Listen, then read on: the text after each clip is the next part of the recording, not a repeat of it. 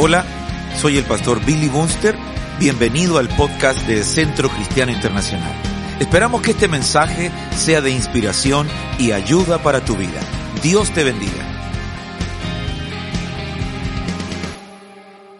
Derribando los poderes de tus tormentas. Y vimos Marcos capítulo 4, verso 35.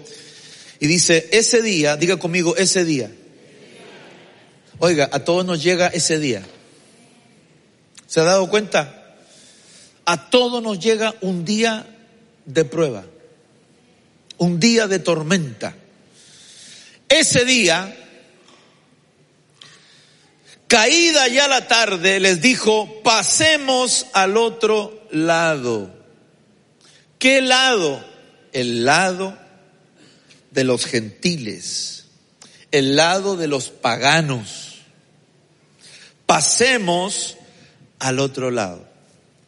Cuando miramos en esta la palabra del Señor, nos damos cuenta que esta, este otro lado se refería a la región de Gadara, la, la región de los Gadarenos. La región de los Gadarenos estaba compuesta por diez ciudades, Decápolis, Hipos, Gadara, Pela, Filadelfia, Quierasa, Dion, Canata, Damasco, Rafana y Escitópolis. Esta era una zona, hermanos amados, era una zona uh, de, que, que, tenía una serie de, de lugares como cuevas, como cuevas, y allí se habían hecho sepulcros. Y en esos sepulcros se ponían, ¿verdad? Las, personas eh, enterraban a sus muertos. En ese lugar vivía un hombre. Dice, Marcos 4:37, pero se levantó. Diga conmigo, se levantó. Se levantó una violenta tempestad y las olas se lanzaban sobre la barca. De tal manera que ya se anegaba la barca. ¿Esto es natural o no es natural? Piense como, como humano, no, no piense como, como espiritual. ¿Es algo natural o no es algo natural? Que se levante tormenta en el mar, ¿es natural o no es natural? ¿Es, ¿es natural o no, mijo? ¿Sí? Entonces, lo normal que en el mar se levante tempestad. Diga conmigo, es normal. Dígale hermano que está al lado, oye, es normal. Dígale, es normal que se levanten tempestades. Ahora, ¿qué es lo que no es normal? Que se levante una tempestad estando Jesús dentro de esa barca. Lo que es normal para otros, para Jesús no es normal. Por eso esa tempestad no era natural, sino estaba influenciada por una potestad que estaba intentando impedir que Jesús llegara a la región pagana de Gadara. Esa es la razón por la cual Jesús se levanta y dice las palabras que usted ya conoce. Él estaba en la popa, durmiendo. Diga conmigo, a Jesús nadie lo, lo atemoriza. Hoy con esa ayuda, hermano. No, estamos, hermanos. Dios mío, Padre Santo. ¿No desayunaron, hermano? ¿No? ¿Tiene hambre? Sí. ¿De la palabra? Amén. Ok. Ayúdame, hermano, porque como que me dan ganas de ir a comerme un churrasco. Ya. Él estaba en la popa durmiendo sobre un cabezal. Entonces le despertaron y le dijeron, maestro, ¿no te importa que perezcamos? A ver, ¿le importa al Señor que perezca? Claro que sí. Y levantándose, reprendió el viento y dijo al mar, cálmate, sosiégate. Y yo, yo me imagino, hermano, diciéndole al mar, asosiégate. Calma.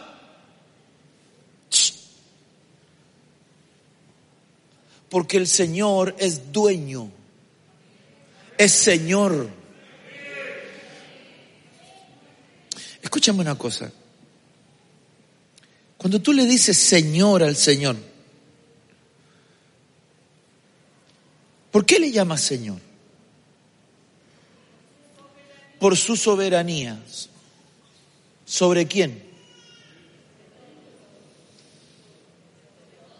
Sobre todo. Ok. ¿Pero usted lo cree? ¿Sí lo cree? Cuando nosotros entendemos algunos principios de la palabra del Señor, vamos a entender que si nosotros tenemos a Jesús, el señorío de Cristo, diga conmigo, señorío de Cristo, significa que Él es Señor de todo. Escuche, hay gente que anda con Jesús, pero no es su Señor. Por ejemplo, Judas. Judas cuando va a entregarlo no le dice Señor, sino que le dice maestro, maestro. No todos tienen a Cristo como Señor en sus vidas. Y cuando usted ve este párrafo, léalo de nuevo, por favor.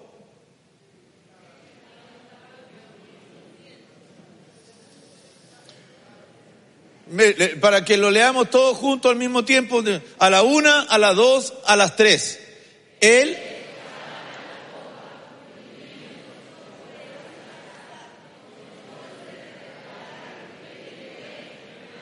pare,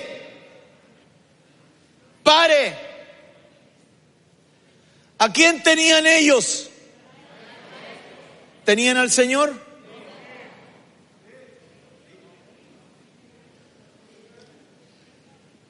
¿Perdón? ¿Tenían al Señor o no?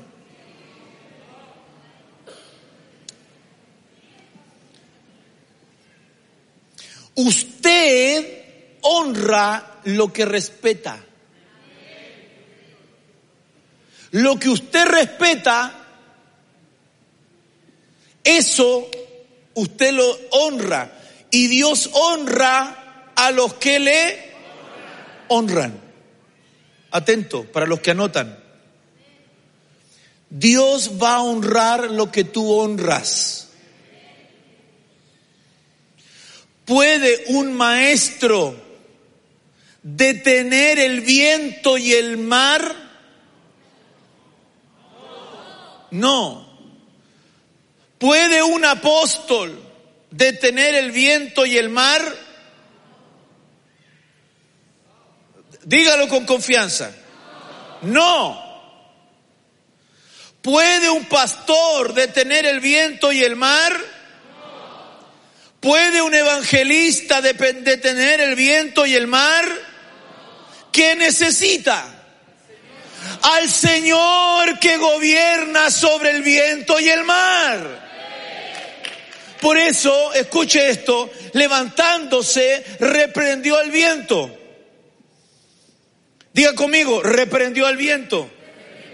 ¿Por qué reprendió al viento? Porque es el Señor. Diga conmigo, Señor. Señorío de Cristo. ¿Qué significa el señorío de Cristo? Significa que usted lo reconoce como Señor, dueño, soberano, jefe, padre de, de, todo lo que está a su alrededor. Él es Señor de sus finanzas. Él es Señor de su salud. Él es Señor en tu familia. Él es Señor en tu trabajo. Él es el Señor en tus proyectos. Él es el Señor en tu matrimonio. Él es el Señor. Diga conmigo, Él es el Señor. Porque estamos poniendo en orden. Estamos poniendo orden y estamos llevando al orden. Y una tormenta, ¿qué es lo que es? Un desorden. Un desorden, una tormenta es un desorden. Pero cuando viene Cristo y te mete en tu barca, trae orden.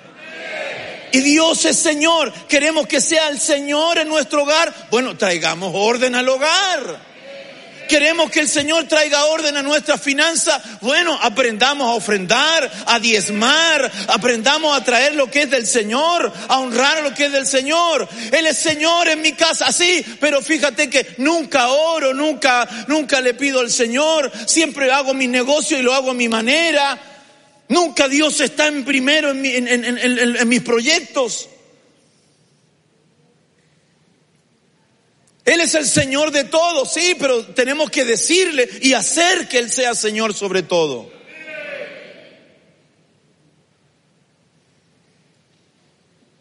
Cantamos, el Señor es mi pastor, nada me faltará. Y no tengo ni para venir a la iglesia, hermano, no tengo para hacer cantar un ciego. Él es Señor sobre tu vida pero a veces lo tratamos como maestro. A veces, maestro, que perecemos. ¿Sabe por qué Jesús calma la tempestad? No por estos discípulos, por el uno que estaba al otro lado. Porque Jesús sabía que con tormenta, sin tormenta, esa barca no se iba a hundir. Me impresiona tu amén, hermano. Como diría mi hermano Freddy, que fome su amén, hermano. Si hay tormenta y Cristo va ahí, ¿va a llegar al otro lado? Va a llegar al otro lado. ¿El problema de quién era? ¿De quién era el problema? Escúcheme bien. Lo que impide detener tu tormenta es la falta de fe. Lo que impide detener la tormenta es la falta de fe. Entonces les dijo, ¿por qué estáis amedrentados? ¿Qué impide que usted llegue al otro lado? Su temor. ¿Qué impide que usted llegue al otro lado? La falta de fe. ¿Cómo no tenéis fe? ¿Cómo no tenéis fe? ¿Cómo no tenéis fe? Y se llenaron de gran temor y se decían unos a otros, ¿quién pues es este que el viento y el mar le obedecen? Vuelvo a decir, ¿sabían los discípulos quién estaba con ellos? No tenían idea. You don't have idea. Who is Jesus in your life? Usted no tiene idea de quién es Cristo en tu vida hasta que Cristo se manifiesta. Él es el soporte de tu vida. Él es el Señor. Él es quien camina. Él es el, el que te lleva a lugares de delicados pastos cuando no hay nada que comer. ¿Va conmigo? Él es quien te lleva junto a aguas de reposo y te pastorea cuando todo a tu alrededor se está cayendo a pedazos. Él conforta tu alma y te guía por senda de justicia cuando estás metido en una tremenda injusticia en tu vida. El Señor es mi pastor. El Señor, el Señor, el Señor, el Señor, el Señor le dijo, ¿por qué estáis amedrentados? ¿Cómo no tenéis fe? ¿Cómo están amedrentados? ¿Cómo están llenos de temor? No tienen fe. La ausencia de fe hace que fracases de entrada. ¿Qué es la fe? Es la certeza de lo que se espera. ¿Qué espero yo? Ah, pastor, yo espero tal y tal cosa. Es certeza. Me va a ir bien. ¿Por qué me va a ir bien? No, no, no, solo porque tengo fe. Me va bien porque el Señor del bien está conmigo. ¿Aló? A mí me va bien No porque yo diga, esto me va a ir bien, porque yo tengo fe. Sí, eso, ese es el concepto, esa es la certeza. Pero a ti te va bien porque el Señor del bien está contigo.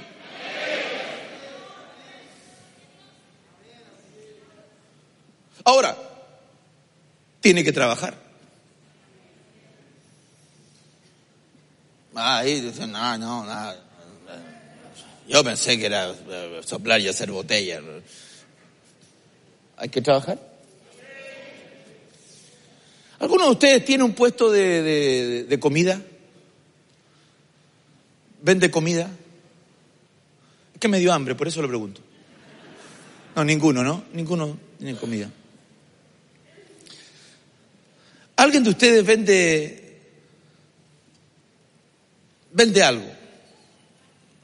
¿Qué vendes tú? Tortas. ¿Y qué las hace? Usted la hace. ¿Y, cómo se llama su negocio? ¿Cómo se llama? Con quesitos. Postrecitos.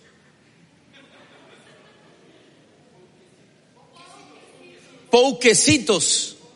Ah, tú eres venezolana y él es chileno. Mira. Qué ya. ¿Cuándo va a ir a pedir eh, hora? Esta semana. Muy bien, hijo, muy bien. Un aplauso para el hombre.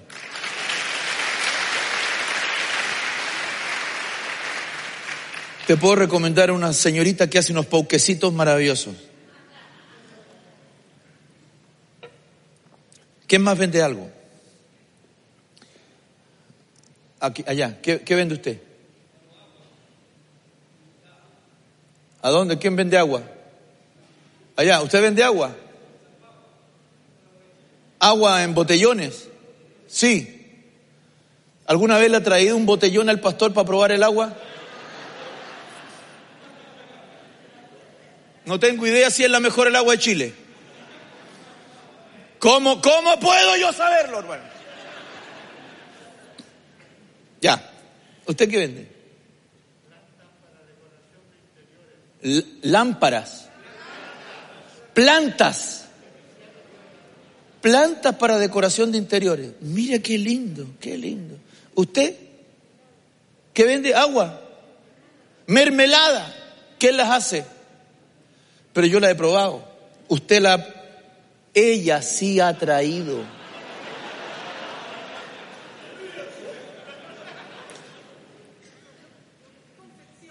Confección, ¿de qué? Ropa de mujer, ropa de varón, de mujer. Entonces no toda, pues que ya, ya que me está mintiendo, ya. Ropa de fiesta, podría, vestido de novia. Usted podría, por ejemplo, hacer esos trajes que hacen para las niñas, las podría hacer. Aquí hay más de 300 niñas. ¿Sabe que si nosotros quisiéramos bendecirnos entre nosotros?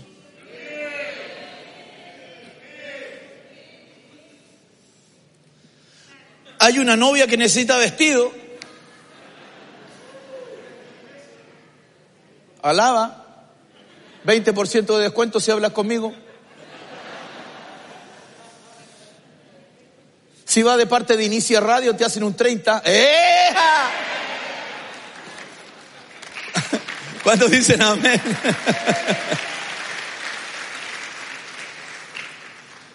Cuando tú deseas que Dios entre a tu negocio, es porque usted dice, Señor, ahí está. Que tú seas el Señor de mi vida, que tú seas el Señor en mi trabajo, que tú seas el Señor en mi casa que todo lo que hago, lo que digo, lo que toco, sea porque a ti te place, a ti te da la gana. Y si no quieres hacerlo, yo no lo hago, aunque yo quiera.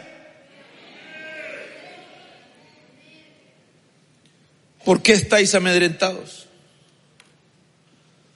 La tormenta trae temor. ¿Qué nos están diciendo todos los días, Carlitos?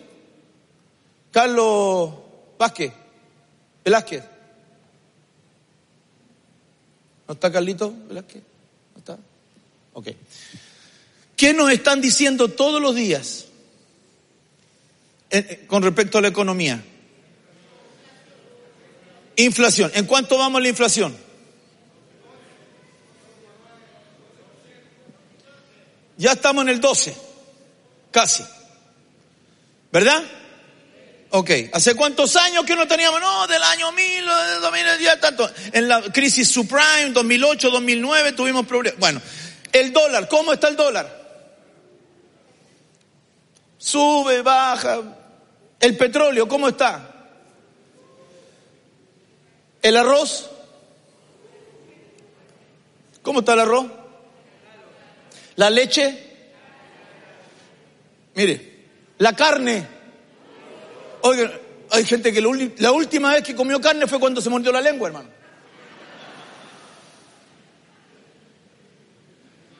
Estamos volviendo, hermano, hasta las patitas de pollo están caras. Antes usted compraba el riñón, hermano, era baratísimo.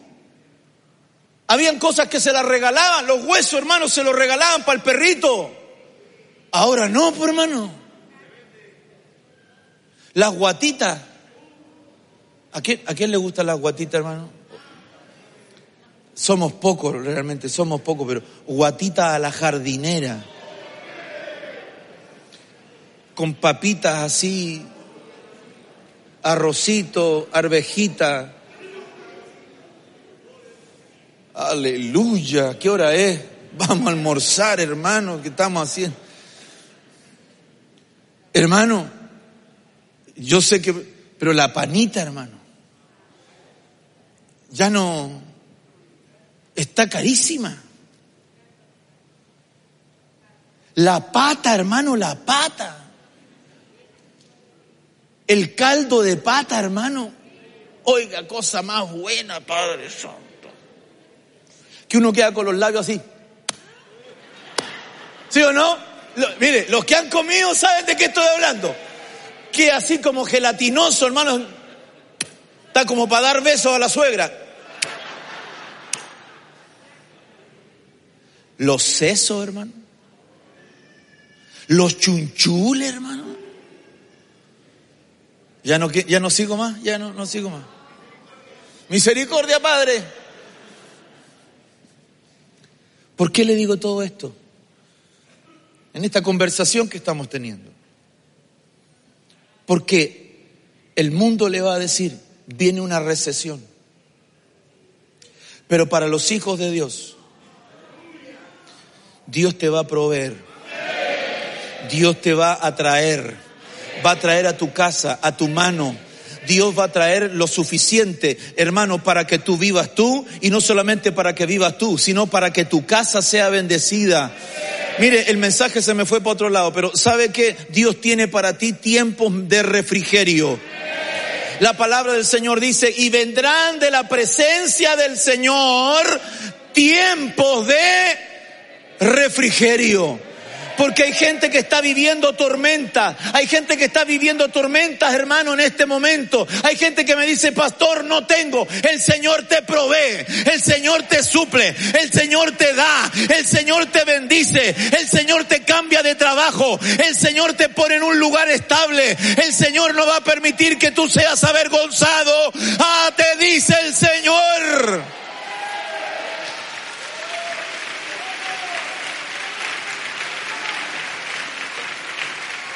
Hay gente que tiene 40 años, 50 años en la iglesia y no sabe quién es el Señor. Vienen a escuchar la palabra del maestro, pero no vienen a escuchar la palabra del Señor.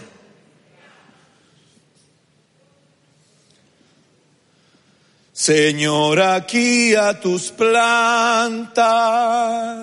¿Se recuerda? No se acuerda, hermano. ¿Qué más sigue? Lloro de gratitud porque todas mis que faltas has perdonado tú.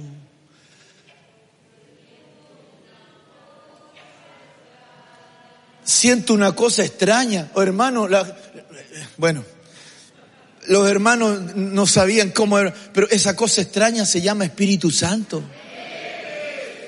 Siento una cosa extraña. Oiga, cerca de ti, más cerca, cerca de ti, Señor. Y ahí viene la parte mala. Ahí viene la parte mala. Dígalo, cántelo. Nada te puedo dar, solo mi gratitud. ¿Cómo, cómo dice? Solo mi corazón. Mire, no, no le puede dar nada, le doy mi corazón. Mire que, el hermano aquí a la, niña le diga, sabes que no te puedo dar nada, pero te doy mi corazón. ¿Para qué quiero tu corazón? ¿Con el corazón se compra leche? ¿Pan? ¿Cebolla? ¿Carne? ¿Para hacer un lomo salteado? ¿Papa? Ya no, ya no sigo más con lo de las comidas porque ya no tengo, los jugos gástricos están es que yo en la, en la cafetería me dan una comisión a mí. Entonces usted sale con hambre y el pastor se vendió todo. Ahí tiene su completo, me dicen a mí. Ahí tiene su recompensa, ahí tiene su completo.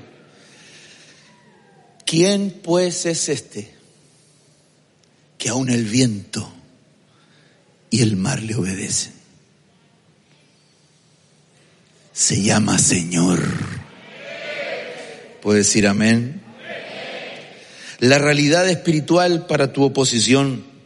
Y llegaron al otro lado del mar, a la tierra de los Gadarenos. Y cuando él salió de la barca, enseguida vino a su encuentro de entre los sepulcros un hombre con un espíritu inmundo, que tenía su morada entre los... ¿Dónde? entre los sepulcros. ¿Quiénes están en los sepulcros? Los muertos. Atento con eso, atento con lo que debo decir. Los muertos. Y nadie podía ya atarlo, ni aún con cadenas. Y gritando a gran voz dijo, ¿qué tengo yo que ver contigo, Jesús, Hijo del Dios Altísimo? Oiga, un endemoniado tenía más visión que los apóstoles.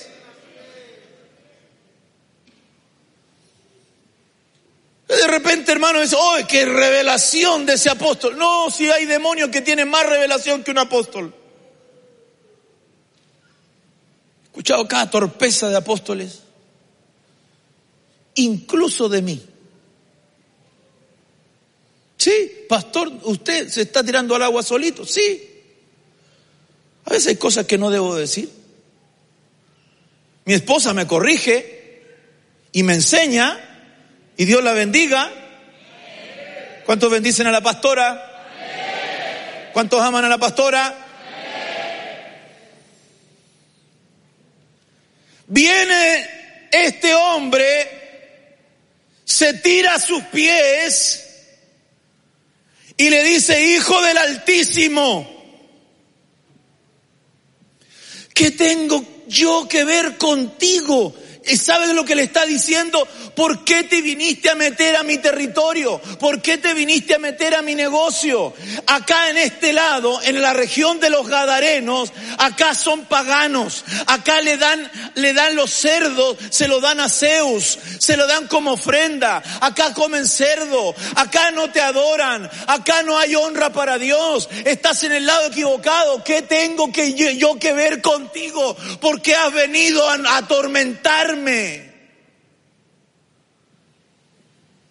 Te imploro.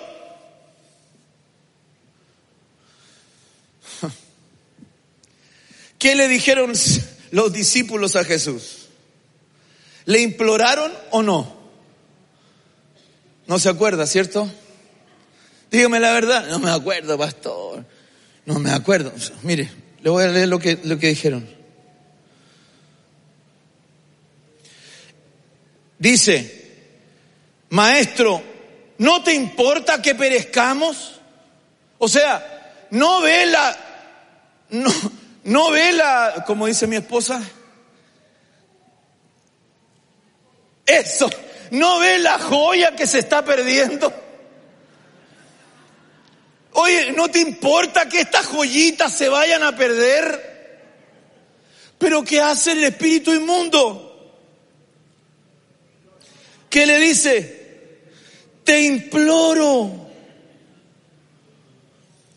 ¿Y en nombre de quién implora? En nombre de Dios. Oiga, un demonio ve más que un apóstol. Te imploro por Dios que no me atormentes. Porque Jesús le decía, sal fuera, sal de ese hombre, espíritu inmundo.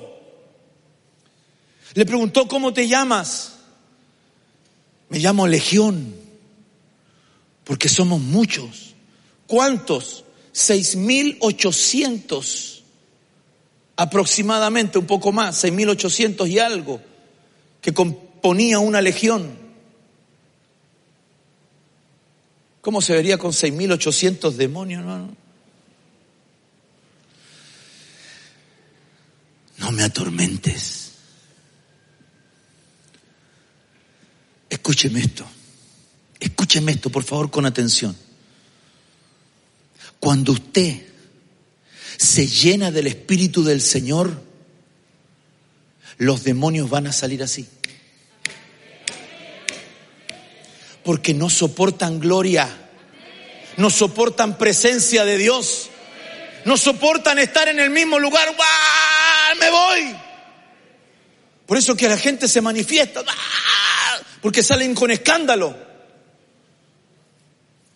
¿Qué le dice el Señor? Ok. Le dice, mire, no hay territorio, escuche, no hay territorio donde Jesús no sea Señor. Hola. Diga conmigo, no hay territorio donde Jesús no sea Señor. Él es Señor en tu casa. Él es Señor en mi trabajo. Es Señor en la iglesia. Es Señor en la ciudad. Es Señor en el campo. Es Señor en Chile. Y es Señor en México es Señor en, en, Nigeria. Él sigue siendo Señor. Ah, dele palmas al Señor.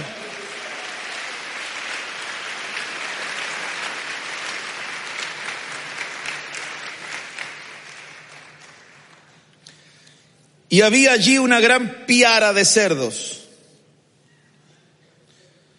paciendo junto al monte.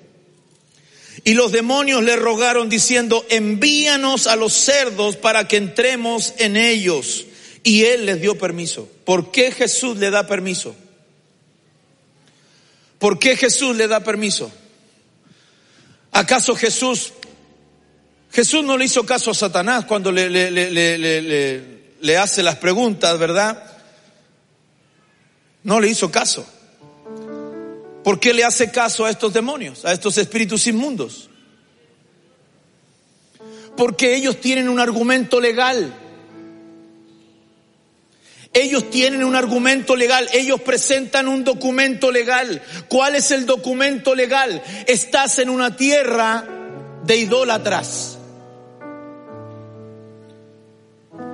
Y los cerdos que están ahí son para adorar a Zeus.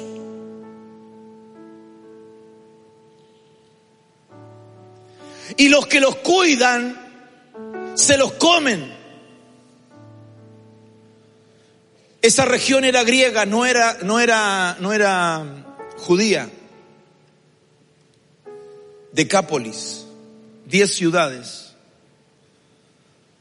Entonces viene Dios, viene Dios, que es Jesús, que es Señor, y le dice, ok, les doy permiso.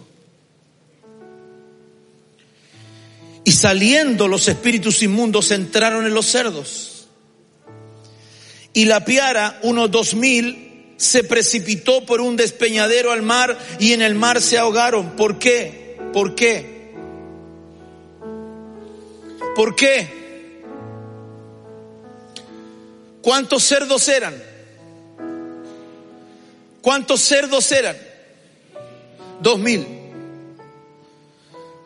¿Cuántos espíritus inmundos salieron? Más de seis mil ochocientos. Póngale dos por cada cerdo.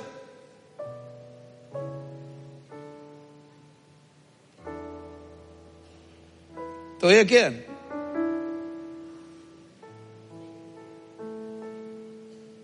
Habían dos mil. Por dos serían cuatro mil, serían tres. Tres, tres coma cinco. ¿Sabe lo que sabe lo que hicieron? Los enloquecieron. Enloquecieron a los cerdos. Y los cerdos, hermano amado, ¿qué es lo que hicieron? Se despeñaron, se arrojaron a las aguas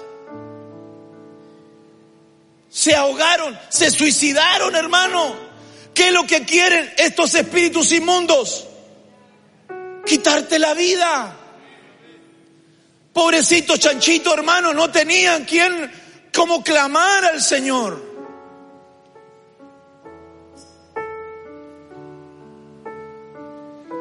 Pero lo que no sabían los espíritus inmundos es que al irse a las aguas se iban a ir al abismo. Y ellos decían, no nos atormentes, ok.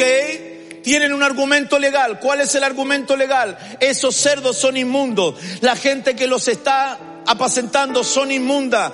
Tienen un propósito inmundo. Y yo no puedo ir contra la legalidad. Y si ellos me dicen voy a los cerdos porque son inmundicia, entonces yo lo voy a dejar ir a la inmundicia. Pero lo que no puedo hacer es cuando se van al cerdo, hermano, ya el cerdo no razona, sino que se tira al agua. Y cuando se tira al agua muere. Y cuando muere el espíritu sale. ¿Y dónde va? Va, hermano, a los abismos, a los lugares de tormento. Igual se fueron a ser atormentados.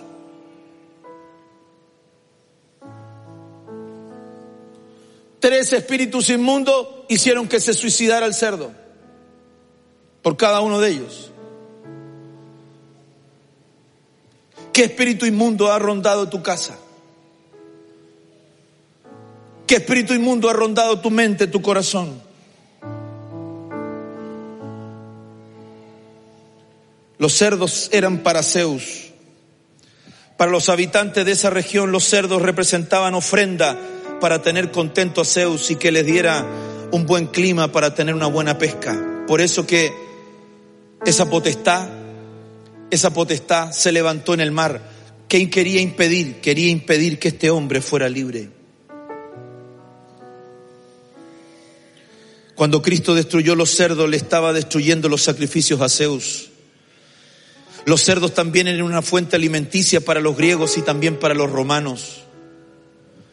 El Señor me habló una palabra con respecto a la mezcla de los romanos, la mezcla de, barro y hierro. Y estoy estudiándola para poder impartirla a la iglesia. Pero qué importante es, hermano, cuando el hierro mezclado con barro no se puede, no, no, no, no, no, no pega. Sin embargo, estamos viviendo el tiempo, el hierro representaba el imperio romano en la estatua de Nabucodonosor. No me voy a meter ahí porque si, no, si me meto ahí no voy a salir tan rápido, pero lo que le quiero decir es, Roma está volviendo a hacer lo que hacía en el principio, pero ahora quiere mezclarse. ¿Y con quién se quiere mezclar? Con el pueblo de Israel. Marcos 5:14, y los que cuidaban los cerdos huyeron y lo contaron en la ciudad y por los campos. ¿Quiénes fueron a contar lo que había sucedido? ¿Quiénes? ¿Quiénes? Los que cuidaban los cerdos. los que cuidaban los cerdos. Atento con esto. ¿Quién en la Biblia llegó a cuidar cerdos? El hijo pródigo. El hijo pródigo. Porque el hijo pródigo era un disoluto. Uno que desperdició, despilfarró la fortuna del padre. Lo que a él no le costó. Hay gente que va a despilfarrar lo que no le costó. El Señor tenga misericordia.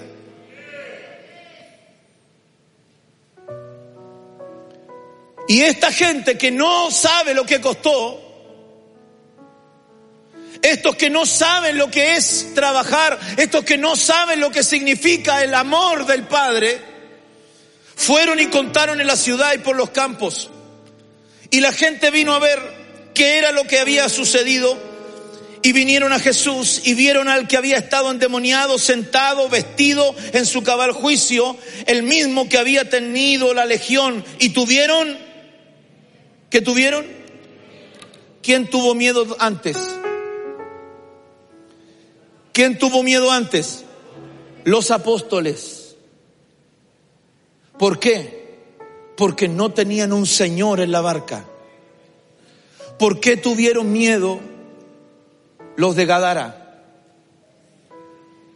Porque Cristo no era su Señor. Y cuando tú no tienes a Cristo como tu Señor, el miedo te puede hacer retroceder.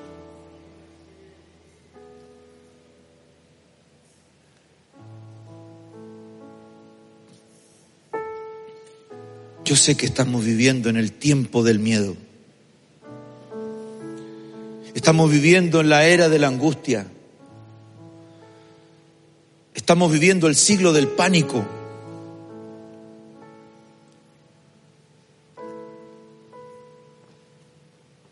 Mas el Señor te está diciendo, cuidado a qué mensajero le estás haciendo caso. Porque cuando el mensajero es incorrecto, el mensaje es distorsionado. Pero cuando el mensajero fiel, ese mensajero trae resultados. Marcos 5, 18, al entrar él en la barca, el que había estado endemoniado. Jesús se vuelve a subir a la barca. Hermano, Jesús cruza de Capernaum a Gadara cinco millas náuticas. Una milla náutica es 1800 metros aproximadamente. Estamos hablando eh, de nueve, nueve kilómetros. Nueve kilómetros. A remo nueve kilómetros a remo. Para llegar a él, a ese lugar, yo conversaba con un pescador, me decía que más o menos se demoraba alrededor de ocho o nueve horas. Pero con más, más, más, más, me, dijo como 14 horas. Pero cuando hay tormenta, la tormenta te, te hace retroceder. Entonces pueden haber estado remando y de, hecho la Biblia dice toda la noche. Pero Jesús va por uno. Jesús va por ese uno para sacarlo de esa condición. Jesús fue por uno y pasó por Samaria y dice, y le era necesario pasar por Samaria. Al entrar él en la barca, el que había estado endemoniado le rogaba. Ahora, ¿quién rogaba? ¿Los demonios o el liberado? El liberado. Ahora el liberado rogaba y decía, ¿verdad? Que lo dejara acompañarlo. Pero Jesús no se lo permitió sino que le dijo, vete a tu casa, vete a los tuyos y cuéntales cuán grandes cosas el Señor ¿Quién? ¿Quién? ¿Quién? Lo que no entendieron los apóstoles lo entendió un endemoniado. Ve y cuenta cuán grandes cosas el Señor ha hecho por ti y cómo tuvo misericordia de ti. Y él se fue y empezó a proclamar en Decápolis, en las diez ciudades, cuán grandes cosas Jesús había hecho por él y todos se quedaban maravillados. Yo soy, yo soy el que estaba en Gadara. Yo soy el que los asustaba. Yo soy el que rompía los grilletes. Yo soy el que caminaba y me rompía el cuerpo desnudo. Yo soy el endemoniado de Gadara. Pero conocí al Señor. Y el Señor me dio libertad. Su nombre es Jesús. Su nombre es Cristo. Apláudale al Señor.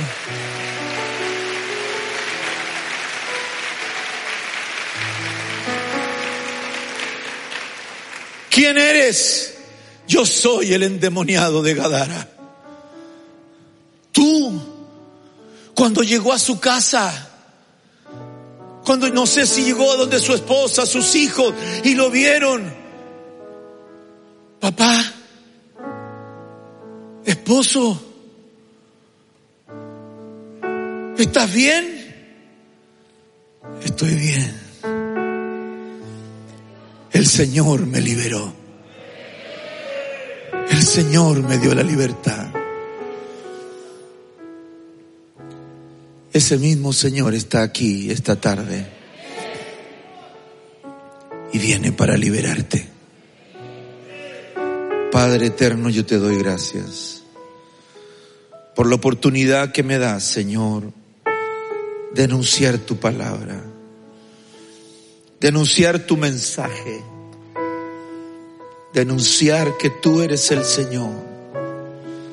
El señorío de Cristo no termina cuando salgo de la iglesia. El señorío de Cristo no termina cuando termina mi servicio.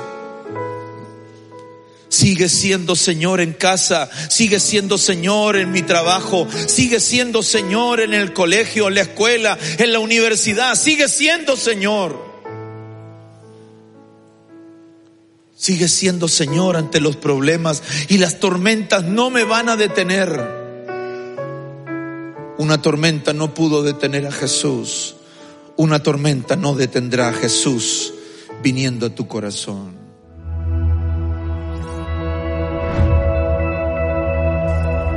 Tú y yo somos iglesia.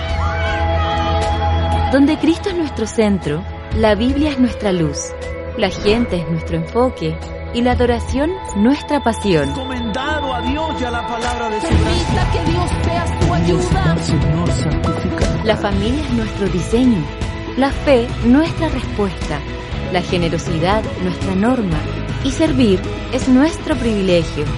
Centro Cristiano Internacional, un lugar donde creemos en nuevos comienzos.